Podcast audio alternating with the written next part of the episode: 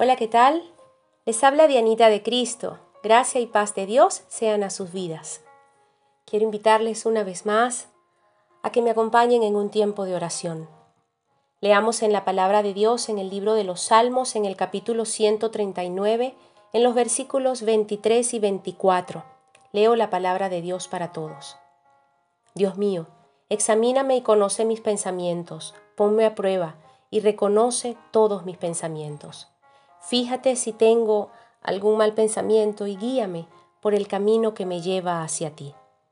Esta es una hermosa oración, importante, porque es que se requiere de mucha humildad para reconocer que no tenemos el corazón tan puro como deberíamos y que estamos muy lejos de ser perfectos. Sin embargo, es la única manera de acercarnos a Dios verdaderamente y conducirnos de tal manera que siempre podamos recibir su dirección y también así tener la potestad de dar dirección a otros. Debemos reconocer que a la mayoría de nosotros no nos gusta ser revisados, supervisados, mucho menos probados o evaluados por otras personas. Qué difícil es cuando nos cuestionan, ¿cierto? Pero con Dios es y debe ser diferente porque estamos hablando de alguien que nos conoce tanto que hasta el número de nuestros cabellos lo sabe. Dios nos conoce totalmente. A Él no le podemos esconder nada. Es tonto pensar que sí podemos huir de su presencia. No, no podemos. Él ha estado con nosotros desde nuestra concepción en el vientre de nuestra madre y estará con nosotros hasta el último día de nuestras vidas y más allá de ella. Por lo tanto, es muy inteligente de nuestra parte invitarlo a entrar en nuestro mundo interior para que nos revise y nos evalúe. La buena noticia es que nuestro Señor Jesucristo no está para condenarnos. Nuevas son sus misericordias cada mañana. Y esto significa que nos brindará la oportunidad de corregir. Y Dios tampoco está para castigarnos. Comprendamos que es el pecado lo que trae consigo su propia maleta de consecuencias pero bueno es Dios, que con su perdón nos rescata del castigo eterno. Su perdón nos limpia, su amor nos cubre y su espíritu nos guía para ya no volver a cometer los mismos errores. Pensemos en esto. Fíjense, tenemos la palabra de Dios para que al leerla la utilicemos como un espejo. Allí veremos reflejada nuestra imagen o bien distorsionada o consona con la gracia de Dios en nuestras vidas. Lo hermoso de ese espejo es que entre más lo buscamos y nos vemos allí y ponemos en práctica lo aprendido, cada vez que veamos nuestro reflejo será mejor.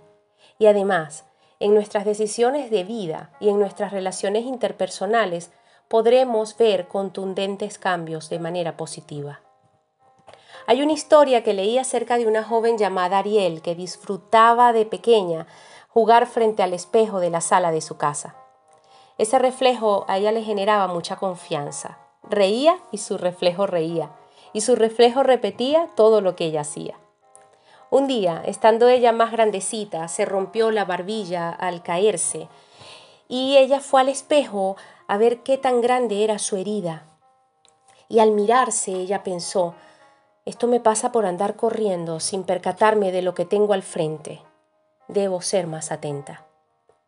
Ariel creció y ya no jugaba frente al espejo, pero sí lo buscaba para ver cómo estaba antes de salir y cómo estaba al llegar. Asimismo es Dios con nosotros.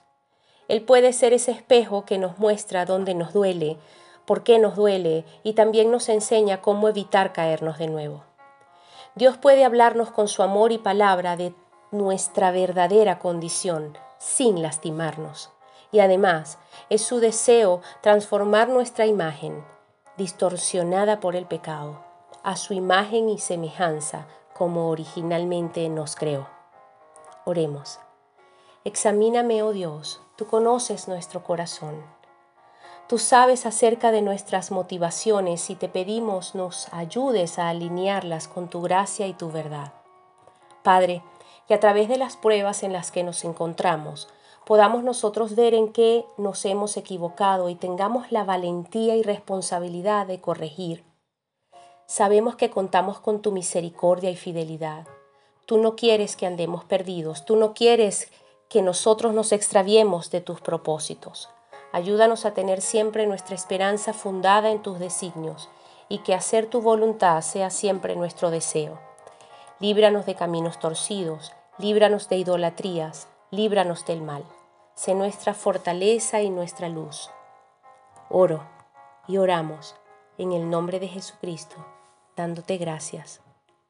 Amén y amén.